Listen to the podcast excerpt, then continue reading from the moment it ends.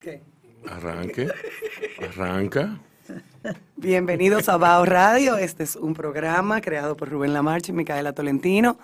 Aquí tenemos a dos bellas damas, a nuestra querida Rosa NG y a otra, nuestra querida Lisbeth Santos. Bienvenidas a las dos. Muchas gracias. Gracias, por Gracias. tenernos. Rubén, ¿cómo tú estás? Yo estoy bien. Sí, mejor ahora. Ajá. Sí, que estoy rodeado de tres hermosas damas. Ay, Viste, wow. viste, me Parece salió. que despertó. Sí, No, él estaba medio así. Ayer tuvimos una grabación que él estaba también un poco down. la- es la lluvia que me hace eso. Ay, qué romántico. Eh, Qué bien. La lluvia para acurrucarse, hace uno en su casa tranquilito. Sí, Comiendo o bebiéndose algo calientito. también. Confesó que estaba leyendo hasta muy tarde. Pues sí, yo estuve leyendo hasta muy tarde un libro muy bueno que les recomiendo a todos. Se llama El cumpleaños de Manuel Torremón. Es, eh, en cierta forma, la segunda parte, la continuación del libro Anadel de Julio Vega Valle. Eh, es un clásico ya eh, ese libro, Anadel. Eh, Anadel cuenta e introduce la noción filosófica de la gastrosofía que es el estudio a nivel filosófico de la gastronomía. Y entonces eh, fue un libro editado, ¿Tú tienes, Nadel? eh, sí, claro. Aquí. No, aquí no. Que me lo cuando- No, pero yo sé dónde está y yo puedo hacer, yo puedo eh, eh, hacer el punto de sacarlo para ti, donde, donde está. Por favor. Exacto. Está en Entonces, cielo naranjo. ¿Eh? En cielo- mentira. No, no, ese libro, ese libro lo editó el Ministerio de Cultura hace Mm. unos años en otra incumbencia y eh, bueno, es un libro, es una edición de lujo, bueno, de lujo en cierta forma. Eh, y entonces ahora Nelson Ricard eh, le ha dado, con el cumpleaños de Manuel Torremón, le ha dado, ha revisado el texto y lo, lo ha, le ha, ha prese- pre- nos presenta una historia actualizada porque esa historia naturalmente se desarrollaba eh, con el marco de la Revolución del 65. Entonces estaban estos eh, expatriados, por así decirlo, en Anadel, que existe, que está ahí todavía, es una ruina, pero existe en Samaná, y Triggerton, como que, tú sabes, no voy a arruinarte la, la- No, no me la arruina narrativa, nada. pero... Hablamos mucho de eso con tío Bernardo los otros días. Sí, no, sí. eh, es realmente un libro muy, muy bueno, muy interesante, muy chulo, muy bien narrado por Nelson Ricard, quien es eh, un poeta, un poeta nuestro eh, radicado en París, en París no, en Francia. Y bueno, él está por aquí, estará por aquí con nosotros. Ojalá pronto. sí, junto a su esposo, Cristian Bolsel. Ah, sí, claro. Y. Isabel. Sí, sí, Isabel lo hace. Claro, sí. sí. Que esperemos que todo. Tengo que escribirle a ver cómo anda su papá. Sí. Señores, yo quiero poner un tema. Rubén. ¿mascarilla o no mascarilla? Yo creo que eso es parte de, de, de lo que tú prefieras, lo que te dé tu gana. Ahora, ¿no verdad? Ahora mismo, sí. Ahora mismo. Ahora mismo, sí. Porque hay lugares que lo amerita, hay lugares que no, hay lu- o sea, yo no, yo no. ¿Y hay alguien que está eh, pidiendo mascarilla obligado para entrar a algún lado? Sí. Se estaba pidiendo, creo que todavía en algunas clínicas y hospitales. Bueno, pero eso- Sí, Exactamente. es Sí, pero en, eso unos, en algunos consultorios es más que también para darte cita. Exacto. Y se acaba de decir, ayer se anunció que ya no va a ser necesario eh, en las líneas aéreas, o sea, para viajar. Ay, gracias a Dios. Que es opcional. O sea, que si- si usted la quiere usar, en las líneas, usar. en- en- a la hora de Es viajar, lo yo la correcto uso. que sea opcional. En los restaurantes, sí. por ejemplo, nosotros al personal que trata con Sí, la sí, gente, lo- se lo- lo por. Exacto. razones obviamente este, de manejo, ¿no verdad? El, Ubu. Asian Cuisine, para los que están Sí. eh, preguntando cuál es el restaurante. Gracias. Lo recomiendo Ay, altamente. gracias, qué linda. Sí, los camareros deben tener la mascarilla. Por, por lo pronto no hemos decidido en la cadena, en el chat de las asociaciones de, de los dueños de restaurantes del país, eliminar esta medida por el momento. Ujú. Sí, bueno. Pienso muy que bien. hay que ser pre- eh, precavido, es Es la un buen verdad. protocolo, es un buen protocolo oportuno, porque ahora mismo aprendemos cosas distintas todos los días. Todos los días nos dicen cosas di- distintas. O sea que es mejor que el personal que, que manipula alimentos. Claro. Pero también es una realidad que el COVID existe, está. Es decir, ahora mismo se están viendo casos específicos, por ejemplo, en Shanghai. Shanghai, que está Eso cerrado. está completamente cerrado. Ayer me mandaba un amigo una fotografía del problema logístico que se ha dado, porque al cerrar el puerto de Shanghai, todos esos buques están ahí con mercancía. Es una cosa impresionante realmente, que va a afectar globalmente a Exacto, todos, ¿no? Exacto. Y, y bueno, es, es el asunto del sí mascarilla o no mascarilla. Otra subida de los es precios. va- enormemente. enormemente. los No, no, yo- hay gente que yo- otra, otra subida en los fletes, otra subida en los precios en los de detalle, lo- lo- productos, los como llega al productos, consumidor. Ha subido mucho, Sí. mucho, mucho. Sí. Solo Pero sufrimos lo que tenemos negocios. Yo recuerdo, con los chinos. recuerdo viendo el noticiario, recordando yo, eh, eh, esperando cine para desvelado, que lo daban a las diez y media de la noche. Cuando no Cine había, para desvelar. cuando no había cable. Oh, wow. Yo seguro que lo vi con mami. En el canal 2, sí. Seguro. No, no, daban, daban películas excelentes. Eh, Yo me acuerdo Sí, también. cine para desvelados. Esperando cine para desvelados, yo recuerdo que en el noticiero de Teleantillas, que era el que más tarde, eh, eh, el que más tarde que ma- Presentaban. Cuando la televisión era blanco y negro. Cuando, no, no, No, ya color. ya era color, ya era color. Yo, llegué, yo 78. llegué a Argentina y Argentina es blanco y negro. No, pero es que nosotros, ya teníamos color ya. Sí, nosotros- no, estábamos muy avanzados. nosotros fuimos, respecto a Sudamérica. nosotros fuimos la segunda televisión del continente. Es correcto. Exacto, o sea, el segundo país que tuvo televisión del continente. Pero bueno, yo recuerdo que ponían en que agradecer ponían las. Las imágenes en- eh, de Japón y China y que sé yo qué, sobre todo en las cotizaciones de- del oro, del que sé yo qué, de la onza Troy, la que sé yo qué, cosa, un lenguaje que yo no entendía para nada, pero a mí me llamaba muchísimo la atención porque yo veía a los chinos con su mascarilla. Sí, eso es muy O sea, usual. la- el- es un regreso a la cultura de la mascarilla y es y es por conveniencia, Bueno, por, doña Rosa lo por la ahorita. contaminación. No, sí, sí, Rubén, por hay la una situación. Yo la, la- primera vez que fui a Asia, que fue a Japón, No era por, no era por pandemia, no era por me pandemia. extrañé de que veía en la calle a los jóvenes y a la gente con mascarilla y pregunté qué pasa. No, ¿Está sucediendo algo? No, no, No, solamente el tema de la contaminación en Beijing, sí, cuando Sí. llegué, aunque eso cambió radicalmente Sí. ya, pero en Japón era que la gente estaba acostumbrada a ponerse la mascarilla cuando se sentía gripado, cuando tenía alguna no- dolencia que pudiera ser contaminante. O sea que es un asunto de respeto. Exacto. Eso. Pero po- además, no hay que olvidar que en Asia, ya con las el- los virus y epidemias que hubieron, Exacto. que han habido durante A lo que- décadas, a lo que me la refiero- gente se cuida. A lo que me refiero es que no es nada extraño. No, No les es extraño. no. Por, sea por respeto, que yo, eso, eso para mí es un, es un ejemplo, otro ejemplo de los tantos que nos dan. Eh, y comparado con nosotros, que no tenemos ningún respeto por el otro, por el prójimo, eh, es mucho decir. Si aquí hubiera, do- doña Rosa, usted dice que no, pero yo creo que sí, yo creo que sí.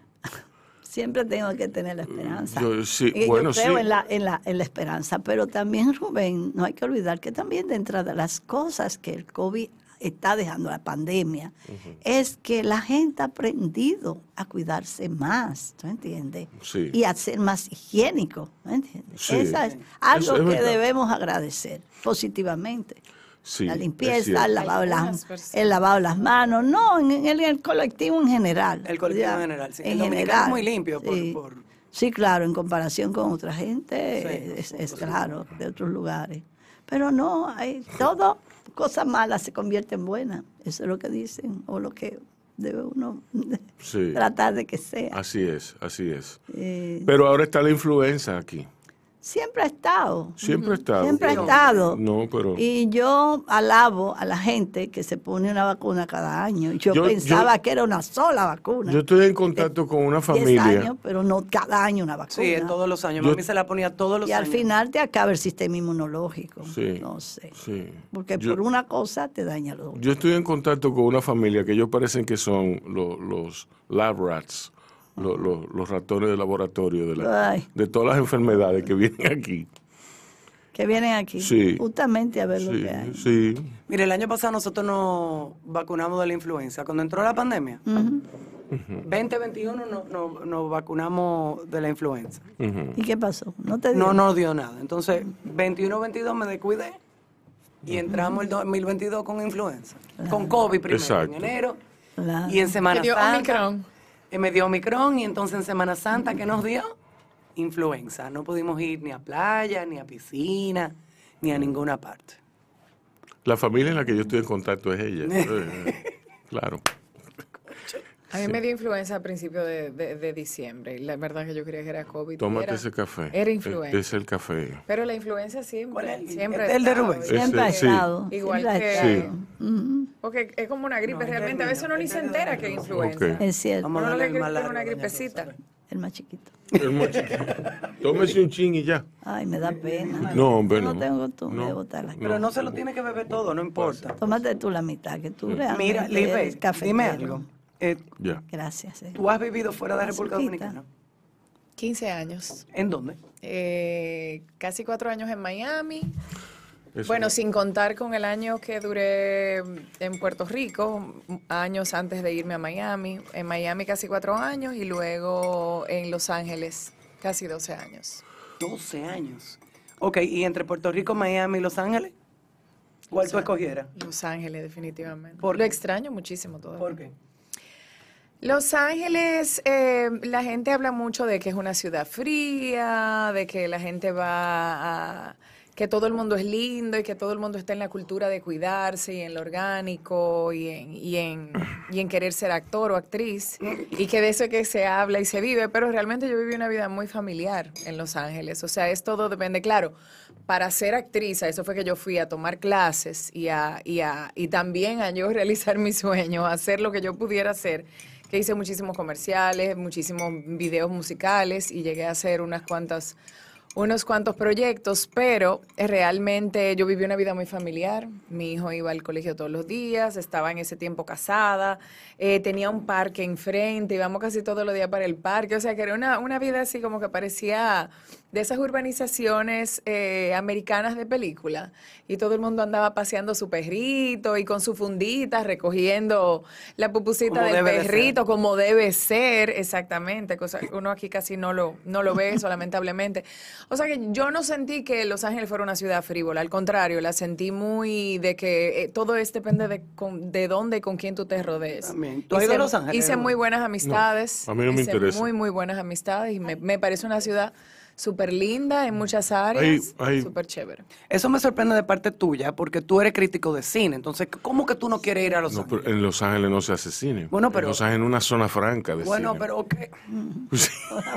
Se hace cine, Sí. se hace cine, aunque se haga cine en muchos otros Mira, lugares. pero ¿Te gustaría Los Ángeles, eh? famosos A mí, o sea, allá a mí, yo iría por la curiosidad. los- Yo fui por curiosidad. Pero no sería- Te pones tu propia estrella, Rubén, te falta una estrella. No, no, no, no, no. A mí no me interesa ese, ese, ese cine, no. Eh, a mí, eh, de hecho, hay una diferencia en los estudios, los, los estudios formales que tú haces Ajá. en la universidad. Hay una, hay una diferencia muy grande de lo que te dan en UCLA que, de, que lo que te dan en Nueva York, por ejemplo.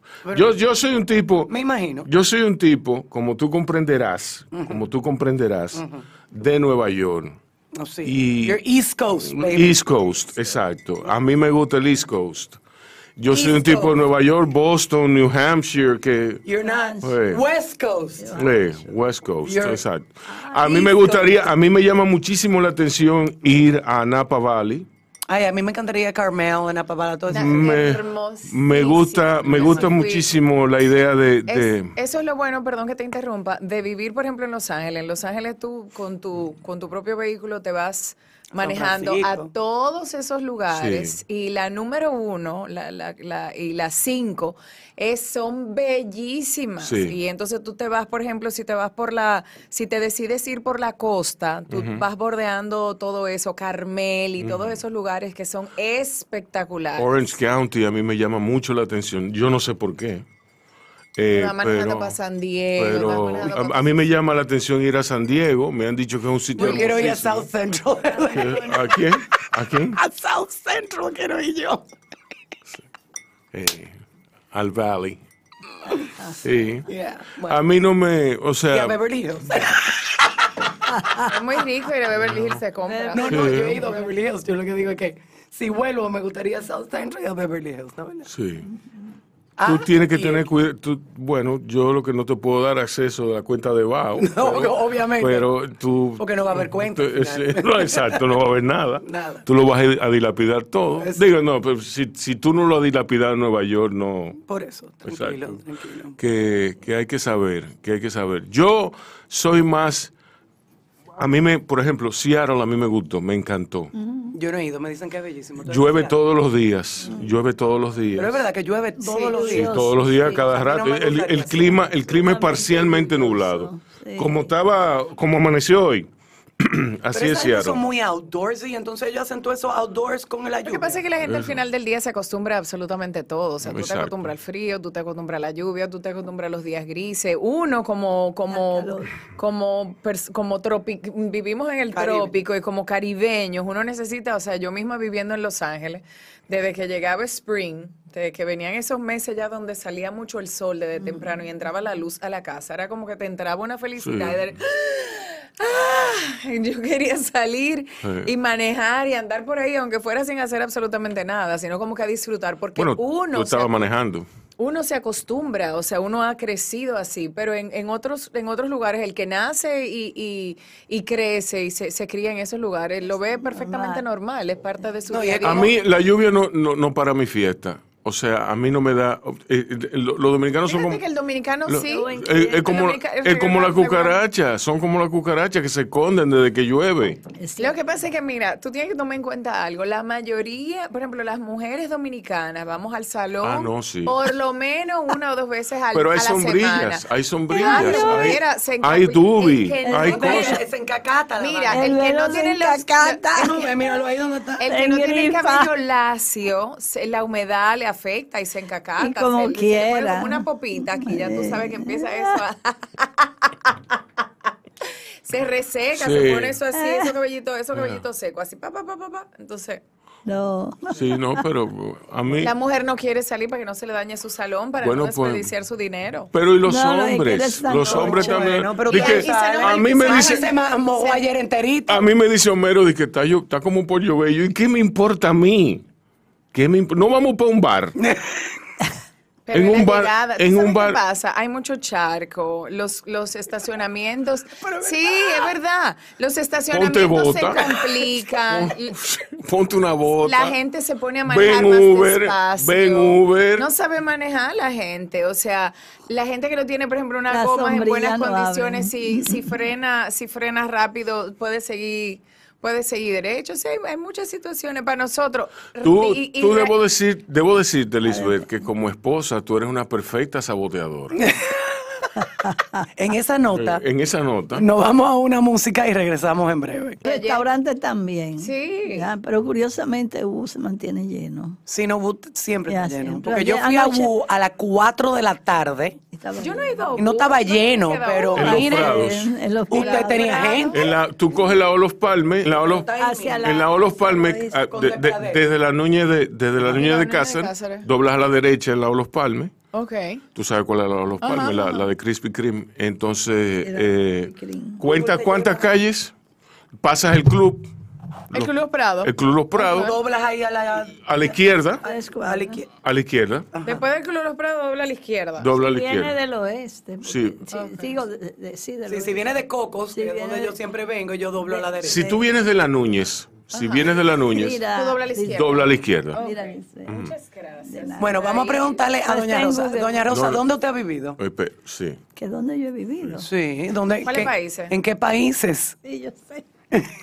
¿Qué es vivir? ¿Cuánto tiempo tú tienes que pasar Sí. en un... Exacto. Para poder Para poder decir que tú vives allí, Bueno, para se supone que tú tienes una estadía, ¿no? ¿Verdad? Por ejemplo, yo, Exacto. yo viví en Argentina, en Buenos Aires. ¿Cuántos años? Estudié eh, como tres años. Ah, bueno, pues eso es vivir. Eso vivir, Eso es ¿verdad? vivir. Sí. Después viví en Alemania. ¿Cuántos sabes, Yo años? estuve casada con un alemán y me tocaban periodos de, de- de vivir allá hasta que volvía a salir. Exacto. Viví eh, largo, más de 13 años en Alemania. Sí. ¿ya? Ahí me salía lo caribeño, como a Lisbeth. Sí. Y yo decía, ay, cuando llegaba la primavera, Sí. qué sueño que era. Y yo no muero aquí, yo no muero aquí, porque el frío me, me doblaba las manos y me dolían los huesos. Me tocó vivir en Chile, en Santiago de Chile, también, como cerca de seis años, que fue también bien interesante. No tan frío como en Alemania, pero también agradable, porque allí cultivaba hortensias y rosas ¿no? Ah, en el lindo, jardín. En el hortensias. jardín. Y entonces luego eh, estuve en Estados Unidos también estudiando y me encanta Washington, es mi ciudad preferida de Estados Unidos. ¿De verdad? Y sí, Washington. Washington, para que Bueno, sepa. sí, tomando en cuenta lo que usted hace, a qué se Sí, dedica. sí, yo estuve muy ligada ya a los organismos internacionales. Sí, sí. Y, y- y voy con frecuencia porque tengo amigos allá que quiero mucho. Entonces me tocó el último periodo que estaba fuera, Me pero imagino que sus amigos viven en Georgetown. sí, más arriba de Georgetown, por Ah. supuesto, pero Georgetown es área muy preferencial. Sí. Bethesda y más arriba. Y luego en China, que fue mi último tiempo así lejano, de casi ocho años, cuando fui a trabajar el tema de la relación diplomática China-República Dominicana. Tengo tres años aquí en el país de regreso, aunque fui invitada en el 19 justamente por los think tanks norteamericanos a hablar eh, sobre el tema China-República Dominicana eh, en un grupo de, de pensadores norteamericanos y de otros países. Eso, fui a China tres- dos veces en el 19, invitada por el gobierno chino al 70 aniversario de- del país. Eh, fui la única dominicana invitada a ese evento. Y, y después no he vuelto a salir más del país. Este año espero poder hacerlo porque ya, Sí, no, ya- como ya- se ha calmado un poco ya de la bueno. pandemia, yo creo que ya está bueno. Y hay amigos que me invitan que vaya a Europa. Ahora Europa ya ustedes saben la situación. Sí. Entonces, Doña probablemente Rosa, me voy a Estados Unidos. ¿Cómo usted vuelve a China? No me refiero a- al proceso diplomático ni al proceso, eh, me refiero a nivel personal. Después de después de pasar una vida viajando, ¿cómo usted vuelve a China así con curiosidad, con ¿Usted nació de, dónde, de saber? Yo nací en Santiago, yo soy cibaeña. Exacto. Yo nací en Santiago. Sí, ella lo había dicho. Sí. Eh, Perdone, sí, sí, sí. Sí. Sí, entonces, eh, ¿cómo usted llega a, a- a China? La primera vez. Sí. La primera vez. Ujú. Mira, tú sabes que yo había hecho el barrio chino en Santo Domingo, ¿no? ¿verdad? Había Sí, estado involucrada sí. en la Yo creación, la que usted dijo gestación. algo de eso. Exacto. Y entonces, después de los eh, de todas esas actividades que se desarrollaron en Barrio Chino, tocó la casualidad, digo yo, que me nombraran representante de República Dominicana allá en Beijing. No había nada, yo tenía que construirlo todo. Era un gran desafío. Yo había ido a China anteriormente, en el 2005, en el 2006, el 2007, en 2008 fui invitada a los Juegos de, de Beijing, los Juegos Olímpicos. Y realmente ya era como una asociación fácil, porque yo inclusive llegué, llevé muchos empresarios a China eh, cuando tenía la agencia de viaje, ¿m? Chino Caribe Travel y después hacia, hacia Caribe también. Pero vivir en China no me lo pensé así, como que no lo... Ajá. lo- la, la curiosidad mía era primero por conocer de dónde yo vengo, cuáles eran mis ancestros, porque mi papá era chino, pero falleció, vivió y, y- y- y, eh, vino, vivió y falleció aquí. Y no había ningún contacto con la familia después que mi papá murió en el año 79, 78. Y entonces, eh, ir a China era como encontrarme un poco con mis raíces culturales. ¿ve? Aunque yo me siento ser muy dominicana, la verdad es que pendía en mi tiene- cerebro sí. qué hay ahí, qué es lo que pasa ahí. Y luego, por mi formación, también este, darle seguimiento a lo que se estaba desarrollando en China era muy importante. Ujú. Luego ser una actriz, eh, es decir, act- una actriz se dice, ¿no? Eh, en todo ese tránsito, yo he visto a China desde 2005 hasta ahora, hasta, hasta ahora, 18, Usted ha sido 19, testi- 19 yo he sido, primera mano yo de- he sido testigo de muchas transformaciones en sí. ese país. y- Profundas. Sí, sí, sí. Y, y ir con periodicidad, eh, ver cómo emergen eh, cosas que uno dice, pero eso no estaba ahí, pero eso no estaba aquí, eso no estaba allá. ¿Qué pasa? ¿Cómo se ha transformado, por ejemplo, la ciudad de Guangzhou? Es una cosa impactante, impresionante, Sí. porque eh, eh, observar en qué medida los chinos se ponen de acuerdo, tienen su organización, tienen su planificación, su estilo y su manera, como ellos le llaman, hay que respetar eso y hay que ver que realmente ha trascendido el país. A mí me ha tocado vivir esa experiencia. Eh, me tocó una etapa también muy un poco muy muy sui generis porque los chinos tienen un protocolo muy exigente. Yo no era parte de, digamos, de, yo rompí con los esquemas en China. Y lo rompí porque yo fui con un objetivo, lograr la relación China-República Dominicana. Y nadie se lo creía. Es más, yo creo que aquí mucha gente pensó que yo estaba medio loca. Sí, tú te ríes, Micaela, pero es verdad.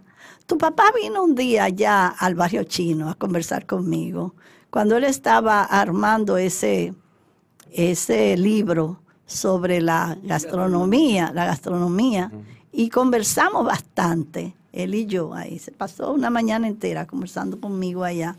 Y, la verdad es que eh, muchos intelectuales como él también tenían sus, eh, sus, im- sus impresiones y sus visiones sobre lo que pasa en el mundo.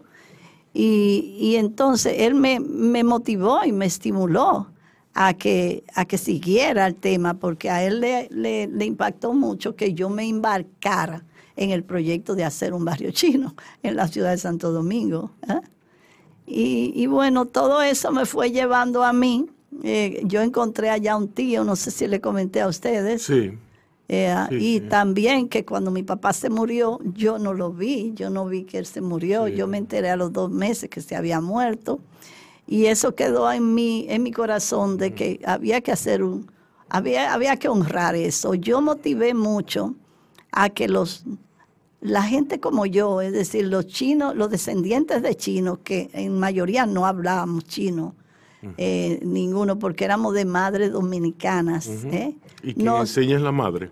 eh, quien, quien enseña es la madre normalmente, ¿ve? Mm, Quien enseña o induce al tema de que el hijo Sí. hable el idioma del padre es la madre. Porque maneja el hogar, porque sí. Eso es así. Ujú.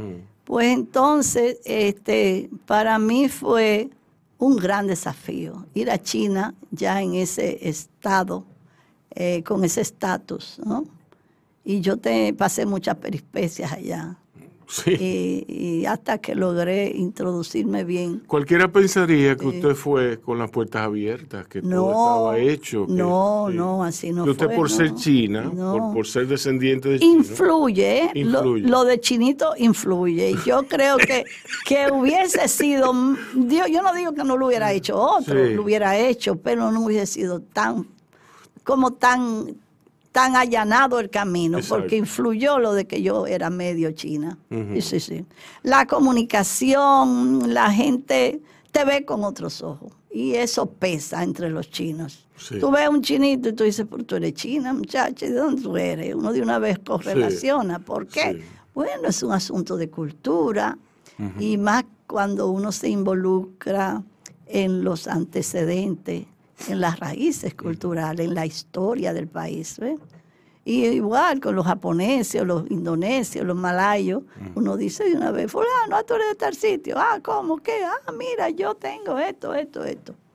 Entonces, hay eso. Le- y le- eso ayudó, Rubén. Se le hizo muy difícil a usted cambiar, cambiar el chip de cómo pensar, cómo piensan los dominicanos. O sea, de, no- la nada a ir Eso a- no se cambia. Sí. Eso es imposible Ajá. de cambiar. Tú eres, tú eres tú. Tú eres dominicano.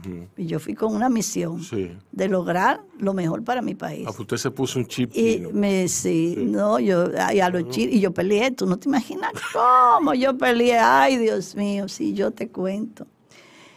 Porque yo chocaba. Yo era un elemento que "Ah", y no, y no, a mí no me traten así. Yo soy representante de un país. Yo soy no tenemos relaciones diplomáticas. Usted allá al, al fondo, a la esquina, digo yo no. Yo vine aquí y ¿qué tenemos?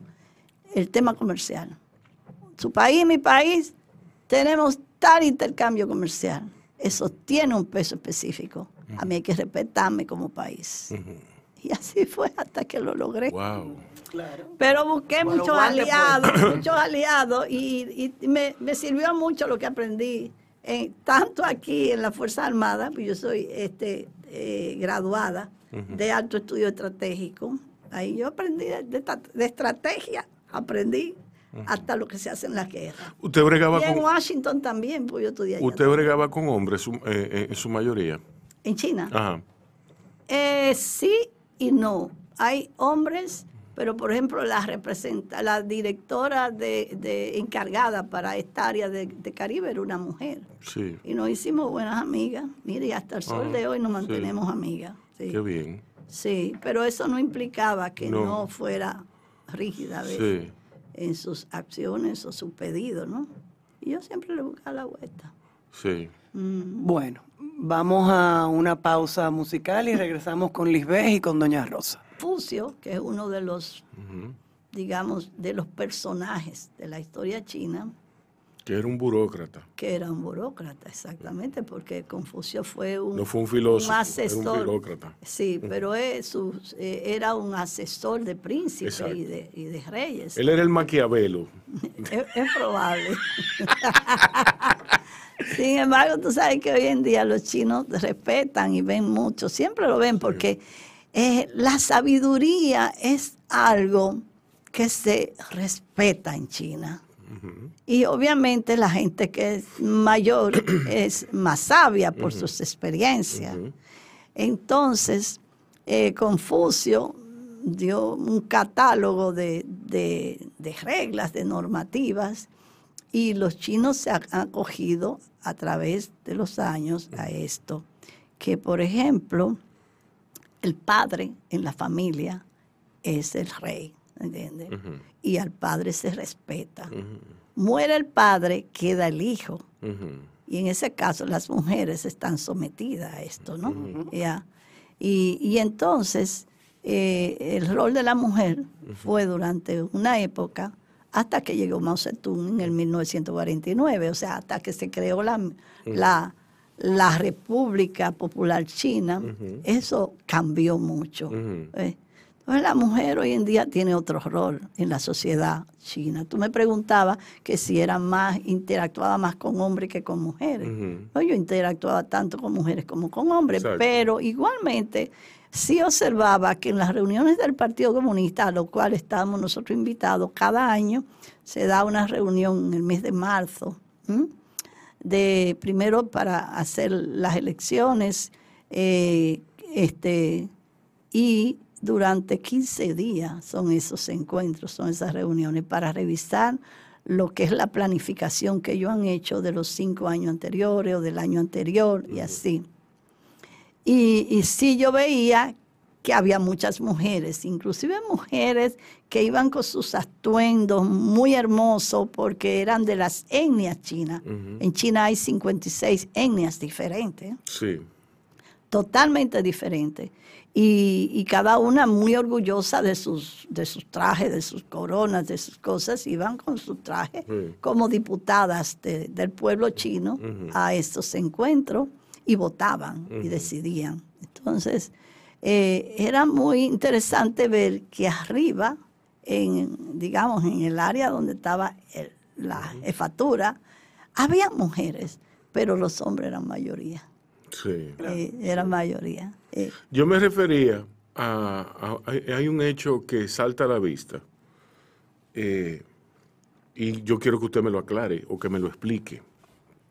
El chino, cuando viene aquí, cuando venía aquí, tú veías un chino, por ejemplo, el NG, el NG, que es un invento, ahora, ahora me lo aclara, yo pensaba que era un- una traducción de un nombre chino.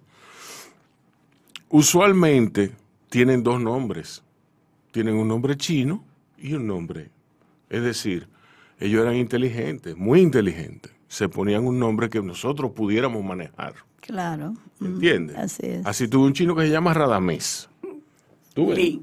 Lee. Lee. Sí, porque nadie se puede equivocar. Por decir. Nadie se puede equivocar. sí. Entonces, Wu, ahora me dice usted que es el verdadero nombre. No el verdadero nombre, No, es otro. el apellido. El apellido. el apellido. En China siempre se coloca el apellido primero y después el nombre. Exacto. Entonces, y en Japón también. En O sea, ya en Japón también. burro. En Asia, sí. Sí. Eh, Mei- Kurosawa Akira. Sí, me Meigui es rosa en chino, Meigui. Ah, Meigui, restaurante. Exactamente. Entonces yo me llamo Wu Meigui. ¿eh? El restaurante que tenemos es Wu Asian Cuisine. ¿Por qué? Porque es un proyecto de la familia, Exacto. de la familia Wu. Ujú. A pesar de que mis hijos se llaman Everle porque son alemanes los dos. Sí. No, pero es más atractivo. Es más atractivo. Es más atractivo. Y yo Sí. decía, pero eso va a pegar. No, tú verás que sí. Decía Everly. Asian Cuisine. Everly Asian ¿Tú te Cuisine. Es como, Mira, como pudiera- que sonaba más pudiera- francés. pudiera más- ser, pudiera Everly ser. No, no, Wu, está mucho mejor. Everly- sí. Uh, uh, uh. Yo pensaba que no se iba a pegar, Sí, honestamente. claro que se va a no Hay se que pega. sepan. sí, claro que sí. Pero Es breve, Eh. es, es mercadológicamente atractivo, Y tú tiene sabes el ingrediente eso. de lo desconocido. te- Ya. Y eso es chino por donde es sea. como, es como Bao. Sí. Bao no puede Bao, menos que pegarse. no, sí. Yo cuando hablan Bao me acuerdo del río allá, del sonar, de los pájaros allá y del agua, la Sí. cascada. Ese- Y pienso en mi mamá y en mi abuelita que lavaba batea Sí. de oro en el Bao, en, En el el río Bao, Bao. así mismo, famoso por, así mismo. por recoger el oro de, de las Entonces usted tiene que introducir dentro de ese recuerdo la noción de Micael y yo sentados a la orilla. Obviamente. no, eso es de fondo, eso es de Sí. origen. Pero volviendo un poco al tema, eh, este Rubén, lo cierto es que hay antecedentes culturales que hacen que el chino sea como es, Ujú. ¿entiendes? Sí. eh, la gente dice, son raros porque son callados, enigmáticos. No, el chino baila bachata, el Sí. chino baila merengue. Y le encanta. Y le, y le encanta. Y le Yo encanta. tengo pruebas de eso, sí, señor. Sí. Pero la verdad es que eh, cada vez más la sociedad china se abre. ¿eh? se abre al mundo. No se abre solo que Occidente, se abre al mundo, tanto para los de lo- lo- lo- los países del Asia Pacífico como para los países de Occidente. Sí, pero por ejemplo, eh, una forma de abrirse sería a través de su cocina. Y los chinos preservan su cocina con mucho celo. Mm, bueno, en U todo está abierto, nosotros no tenemos secretos. No, pero ustedes se Pero quedan... ustedes- nosotros también tenemos una cocina muy particular, porque, por ejemplo, ayer, si tú vienes ayer, yo te doy comida china, china de verdad.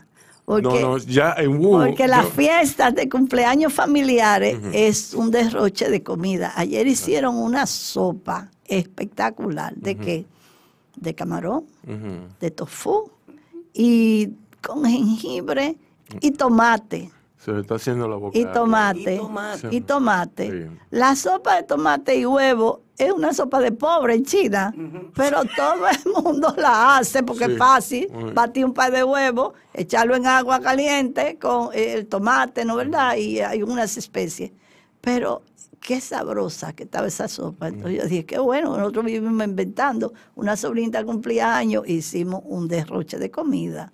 De verdad Sin embargo, que sí. doña Rosa, la mayoría de las personas co- como extranjeros viajan a China y comen la comida que se supone que es la verdadera China. Qué mala, no es verdad. Que la comida que nosotros no es buena. conocemos, Hay otro menú. Que se, Sí. que se conoce en otros lugares, Sí. incluso en otros Sí. países, Sí. como China, No es. verdaderamente Hay otro- china. Se supone que es una comida como que un derivado, una, Sí. una comida comercial. Sí. Papi habla de Eh, eso. eh, Hay es otro verdad. menú, otro menú. Tú pides, tú vas a un restaurante chino aquí y tú le dices, no, dame el menú en chino. Sí. Y él te dice, ¿usted está seguro? Claro. Sí, entonces él va y busca otro menú. Sí, hay que otro naturalmente tú vas a menú. tener problemas para leerlo. ¿Tú me entiendes? Yo, yo lo hago mucho porque yo voy con Chilín, eh, con Chilén y, y Chilén pide. Y yo le digo, tiene que pedir en chino. ¿Tú me entiendes? Dile que te buscan a un chino, porque a mí me gusta oírla. Incluso cuando se preparaban los, los platos para la fiesta de Año Nuevo chino, porque eran mis vecinos y mejores amigos de toda mi vida en San Eran Francisco de diferentes. Macorís, y yo estuve muy, muy envuelta y muy empapada en lo que era la, la cultura. Y cuando se hacía todo ese festín, todo lo que ellos preparaban en la casa no era lo que se servía en el restaurante chino. Es O sea, Lo que se cierto. preparaba en la casa yo nunca lo vi como parte del menú. Es lo que cierto. se preparaba era totalmente distinto. Le voy a decir por qué. Y es que cuando vinieron los chinos aquí, a, a las Américas, eh, primero no tenían las especies que había allá. ¿eh? No, no era fácil inventarse Sí. las cosas. Segundo, tuvieron que irse adaptando. Y con la adaptación vino el hecho de que también con los productos que encontraban aquí tenían que hacer algo. Y eso es lo que pasó. Por ejemplo, en China tú no encuentras el chop mein, ni el chop suey, ni el chop fan. ¿Tú entiendes? Esos son inventos occidentales. Primero que nos vienen de Estados Unidos, porque en Estados Unidos eh, este, vinieron muchos chinos. El show fun, a el show fun, divertido. O sea, eh, tú, Mi tú, pan, tú dominicano, dominicano, tú que pides, tú que vas a un restaurante, a un ahí, restaurante chino y pides, dame un chofán y pides un chow mein Sí. y pides un picapollo o un pollo agridulce, tú no estás comiendo comida china. ¿Tú me entiendes? Cógelo. Pero sí, está aquí. comiendo comida china dominicanizada. Exacto. Aquí hay mucho prejuicio en cuanto a, a muchos tipos de comidas, de comidas, por ejemplo, de China. Yo veía que ellos ponían unas bandejas bien grandes de pescaditos que se comían enteros, secos y que se ponían a secar en el sol por mucho tiempo. Y eran los pescaditos que tú le veías, lo- los ojitos y las eso Sardinita. se comía, eso se comía. Sardinita, pero tú sabes por qué se comen, porque dan mucho calcio y son muy saludables. Una sopa de eso es extraordinaria para las mujeres embarazadas. Y entonces los chinos también ven lo que comen en función del bienestar para su, Sí. para su chi interno, es decir, para su energía interna. ¿eh? Entonces eso también es otra cosa. Pero a un La visión cultural de lo lo que tú comes.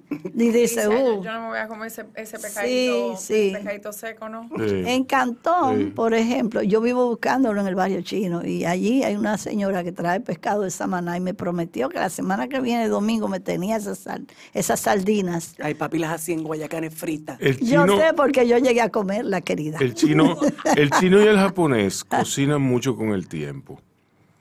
Sí. cocinan para, para o sea, Deshidratan es, es- mucho. es otra cosa. Sí. Cocinan con paciencia, cocinan con dedicación, cocinan con, con laboriosidad. Así tú ves, por ejemplo, yo, yo- que fue algo que me impresionó sobremanera. Decía un tipo en un documental chino, decía, eh, fulano de tal eh, fabrica salsa de soya. Entonces, la, la fábrica de soya es de su tatarabuelo. Y él ha estado fabricando salsa de soya en la misma instalación, con los mismos barriles, con- por 400 años. Sí. Y entonces el tipo decía, tú ves, este barril que está aquí eh, tiene que 500 años, este barril que está aquí tiene 300, este barril que está aquí, y yo, pero, pero, o sea, Esa es una marcada diferencia, Rubén. Eh, es- exacto. Sí. Estamos hablando de Usted tiene seis un- mil, seis mil años de cultura. De una, Es un de progreso un- impresionante. Sí. Entonces, yo, yo en- si los chinos inventaron la pólvora, ¿cuándo lo inventaron? Dime, Exacto. hasta los espaguetis No, lo inventaron los pero- chinos y se lo llevó sí. Marco Polo para Italia. Y Exacto. hoy se Marco diciendo- Polo se llevó la pólvora y los espaguetis. llevó la pólvora y los espaguetis, exacto. Entonces, hay que ver eso del tema cultural, básicamente. Las esencias se quedan. Y en China, este, el, el Partido Comunista ha sabido no romper eso. ¿Entiendes? Sí. No destruir eso. Sí, Porque ese es realmente el gran valor del pueblo chino. exacto. Su cultura. Su cultura. Así. Su esencia, su esencia cultural. Bueno, señores, vamos a una musiquita y regresamos ahora con Lisbeth. Seca. Que eran agridulce, que tú te la metías en la boquera. En el barrio chino. En el barrio chino la puedes comprar. En papelito blanco. Y y la azul. vieja china ahí marcando su ciruela. Y Eso es muy el- el típico. lo bisabuelo de mi amiga las tenía en una caja bien grande, escondida, Sí. porque él nos regalaba una Sí. de vez en cuando, pero nosotros queríamos más. Entonces nosotros íbamos escondidas y le sacábamos los los- los prunes, eso, Sí, así prunes, disecado. eh, Son muy saludables. A mí me encantan. La, Yo lo so- compro la sopa a- con ciruelas de esas son, son saludables. muy Y sobre todo saludables. los, los, los sobrecitos rojos de, de Nuevo Año. Ah, el, lo que el me home A mí me tocaba. El home pao. A mí me tocaba como hija adoptiva de esta familia Claro, también. sí, sí, sí, le dan, el home pao es el dinerito que le meten al sobrecito Al rojo. sobrecito rojo. Y es una costumbre que en el año nuevo chino se repartan los home pao y a los, a los niños, a los adultos también se les da Sí, pao, pero en los cumpleaños, en las bodas, las bodas son famosas. Yo una tengo una- boda china yo- sin home pao no va Yo para tengo una amiga china, yo tengo una amiga china que Yo ella me dice guardado. que cada Yo vez que guardado de cuando yo estaba chiquita, sobrecito, sobrecito rojo. Oiga, pues, me dice la amiga mía china, me dice que cada vez que va a China se, se- se va quebrada, sale quebrada. Ay, sí. Sí, porque tiene que llegar y darle a todo el mundo. el mundo. A Todo el todo mu- el sobre mundo. todo, no, sobre todo los viejos. Ah. A, lo- Sí, a a lo- los a viejos. se, se usa mucho honrarlo con, Con, un dinerito. Es cierto, sí. Sí. Y es en dólares que hay que dar. Es en dólares. Aunque ahora, aunque ahora el, Con el yuan está muy apreciado, Sí, ¿eh? y también los chinos lo que quieren son yuanes. ¿eh? Eh, claro. Lisbeth, ¿cómo comenzaste? ¿Cómo entraste a actuar? ¿Cómo tú entraste a ese, a ese ámbito, a esa profesión? Yo me fui a Los Ángeles a estudiar actuación, fue. Pero por, ¿te gustaba? Porque me gustaba, exactamente. Yo empecé a ser VJ de MTV Latinoamérica. Ah, qué cool. Y eso fue viviendo en Miami. Hice un programa también para Telemundo, andando por distintas ciudades de los Estados Unidos con un concurso de baile. Ah, qué cool. Entonces ahí fue como que empezó ese saborcito y esa curiosidad por, por ya quedarme ahí a hacer otras cosas. Y entonces eran los tiempos de las telenovelas que tenían toda su, su popularidad y todas sus cosas. Y bueno, Miami no era el lugar como para, para estudiar actuación o hacer, o hacer actuación. ¿Y por qué? Y ahí nos fuimos. No, porque donde tú estudias, donde están verdaderamente las escuelas, o son en Nueva York o son en Los Ángeles. No, tú lo dijiste. Entonces, o te vas a New York No, o te vas a Los Ángeles. Entonces, eh, sí lo estás tomando en serio realmente, porque Sí. tú puedes- yo, yo fui a unas clases en, en la parte que se llama Hollywood de Miami, y, pero realmente era una clase como un campamento de verano de niños casi. Ah. Entonces, Sí. eh, me fui a Los Ángeles y ya ahí sí es otra cosa. Ahí sí ya tú puedes, tienes la oportunidad de trabajar incluso con los coaches de los distintos programas que se hacen famosísimos. Eh, que incluso es difícil de entrar, eh, vas a una clase de quizás de una persona que estudió directamente con Stella Adler, con Martin Barter, y entonces eso era lo que a mí de verdad me interesaba, y por eso nos movimos, en ese, en ese tiempo yo estaba casada con Ricardo Cordero, quien era el manager de Ricky Martin, en ese tiempo Ricky Martin era Dios, o sea, iba Dios y después Ricky Martin, entonces nosotros realmente podíamos tomar la decisión que quisiéramos, porque el mundo en ese momento estaba como quien dice eh, a nuestro favor, o sea, la vida. Hicimos el cambio, nos fuimos a, a Los Ángeles y ahí empecé a estudiar y estudié nueve años. Me formé eh, en, en clases con Leslie Kahn, quien era la coach de Friends, en, en el set de, del- de Friends, y también con Marjorie Valentine, que fue quien se quedó como encargada de la escuela de Stella Adler en New York, pero ella se mudó luego para Los Ángeles y ahí seguí estudiando con, con Marjorie. Entonces ahí fue donde me picó, me picó la, la, la, el pajarito, la vispita de la, de la actuación y, y ahí me quedé por un buen rato. Ya entonces la vida te empieza a desorganizar todo lo que tú planificas en tu cabeza y las cosas se empezaron a complicar con lo del divorcio y un sinnúmero de cosas y entonces bueno, ya ahí eh, empecé a tener que tomar decisiones que no necesariamente eran las que, las que quería tomar y ya regresar para acá, para República Dominicana, porque Los Ángeles es una ciudad sumamente cara, que es para una persona que o esté dispuesta a tener tres trabajos y amanecerse, si no lo ha hecho todavía, porque obviamente si ya tú estás trabajando como actriz, se pagan miles y miles y miles o millones, pero yo todavía no estaba ahí. Entonces, eh, ya ahí entonces tuve que decir, bueno, me voy para República Dominicana, donde allá soy Lisbeth Santos y siempre tendré, tendré trabajo. Y bueno, llegué en un buen momento, donde ya aquí la industria del cine se estaba empezando a desarrollar y a abrir camino. Excelente. ¿Y qué has hecho? ¿Qué has hecho? Has hecho muchísimo. He hecho pero- muchísima película y ahora mismo tengo una que va a salir este próximo 28 de abril, que es la última película de Roberto Salcedo, que es un drama, su primer drama, una película drama suspenso, ahí más o menos. Entonces tenemos... nos ¿Cómo se llama? Desaparecido, Desaparecido. se llama. Esta sería quizás mi número 12 película dominicana, creo, algo así, entre, Pero entonces tú- entre producciones dominicanas e internacionales que se han venido a Entonces hacer tú, aquí. tú tienes un buen sentido del timing, o sea que to- todo ha jugado a tu favor, en cierta forma. Bueno, aunque uno siempre quisiera que las cosas fueran. diferentes, pero tú no me- puedes quejarte de, la- para de- nada. de- de- o sea, eh, del destino, por así decirlo. No, no, queja ninguna. O si fuera por mí, yo me hubiera quedado en Los Ángeles y ahora yo estuviera haciendo. eh, eh, Multimillion eh, dollar exactamente, haciendo, Claro. haciendo películas con Steven Spielberg y con. Y con Sam Menéndez y todos esos directores, Quentin Tarantino y todos esas- esos directores que uno admira y que uno espera que salga una película de ellos a, a- a ir corriendo a verla.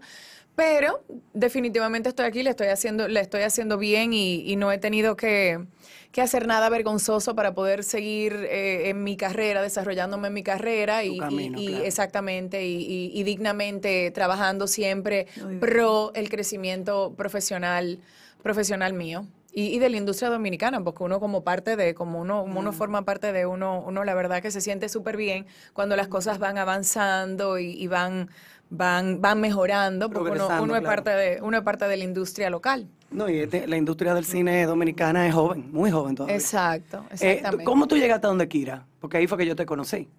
Yo llegué donde Kira porque ustedes me lo mencionaron. O sea, yo creo que fue Xiomarita que me mencionó que iba, que, que había un fin de semana, que Un iba a ser como de un sí. retreat. Ese fin de semana era fin de semana largo.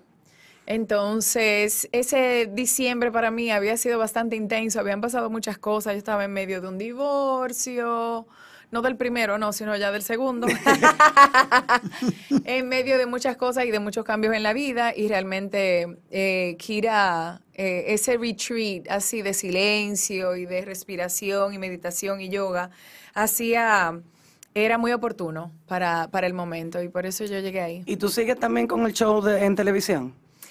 Guerra de los Sexos lamentablemente ya se terminó. Lamentablemente salimos al aire la última vez hace quizá unos 6, 7 meses.